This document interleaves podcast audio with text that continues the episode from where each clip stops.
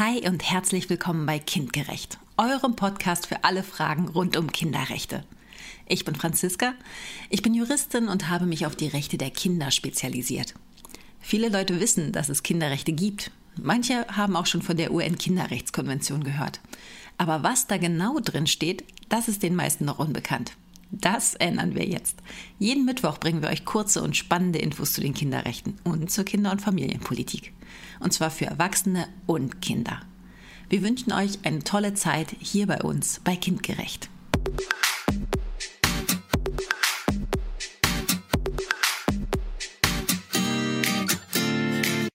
Heute Artikel 7 Geburtsregister, Name, Staatsangehörigkeit. In der Diskussion um die Flüchtlingsbewegung der letzten Jahre war immer wieder eine Frage zu hören. Minderjährige Geflüchtete ohne Pass, deren Alter wir nicht kennen? Gibt es denn sowas wirklich? Oder ist das alles nur Show? Tatsache ist, das gibt es. Und zwar gar nicht so selten. Und das, obwohl die UN-Kinderrechtskonvention eigentlich und aus guten Gründen ein Kinderrecht auf ein Geburtsregister, einen Namen und eine Staatsangehörigkeit beinhaltet. Das findet sich in Artikel 7 UN-Kinderrechtskonvention. Darin steht, das Kind ist unverzüglich nach seiner Geburt in ein Register einzutragen und hat das Recht auf einen Namen von Geburt an, das Recht, eine Staatsangehörigkeit zu erwerben und soweit möglich das Recht, seine Eltern zu kennen und von ihnen betreut zu werden. Die Vertragsstaaten stellen die Verwirklichung dieser Rechte im Einklang mit ihrem innerstaatlichen Recht und mit ihren Verpflichtungen aufgrund der einschlägigen internationalen Übereinkünfte in diesem Bereich sicher, insbesondere für den Fall, dass das Kind sonst staatenlos wäre einen Namen zu haben, einen Pass und zu einem Staat zu gehören. Für die meisten Menschen im sogenannten globalen Norden ist das selbstverständlich. Aber das ist es nicht für jedes Kind auf der Erde. Fehlt es aber an solchen Identitätsrechten, dann können viele Rechte, zum Beispiel aus der UN-Kinderrechtskonvention, gar nicht realisiert werden. Wurde ein Kind nicht registriert, wissen zum Beispiel die Behörden gar nichts von seiner Existenz. Das wiederum erleichtert Kinderhandel und Kindesentführung.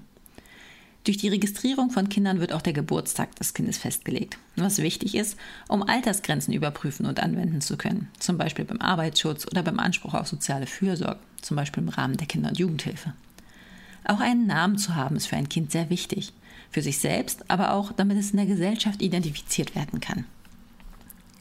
Das Kind hat übrigens kein Recht darauf, seinen Namen selbst zu bestimmen. In der Regel sind die Eltern dafür verantwortlich. Das regeln die Nationalstaaten selbst. Die Grenze ist hier wieder das Kindeswohl aus Artikel 3 UN-Kinderrechtskonvention, dass der gewählte Name nicht beeinträchtigen darf. Und die Staatsangehörigkeit? Die ist wichtig, weil ein Staat für seine Staatsangehörigen verantwortlich ist. Und zwar auch dann, wenn sie sich nicht im Staatsgebiet aufhalten oder wenn sie gegen Regeln verstoßen haben. Ohne Staatsangehörigkeit gibt es keinen Staat, der für das Kind verantwortlich wäre.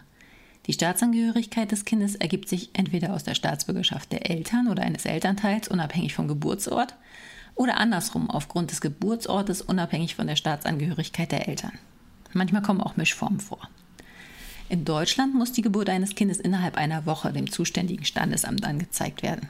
Ein Verstoß dagegen wird mit einem Bußgeld geahndet.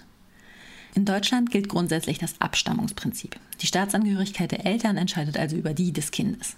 Es gibt aber auch Ausnahmen. So gilt zum Beispiel für Kinder ausländischer Eltern das Geburtsortsprinzip, wenn sich ein Elternteil mindestens acht Jahre legal in Deutschland aufhält.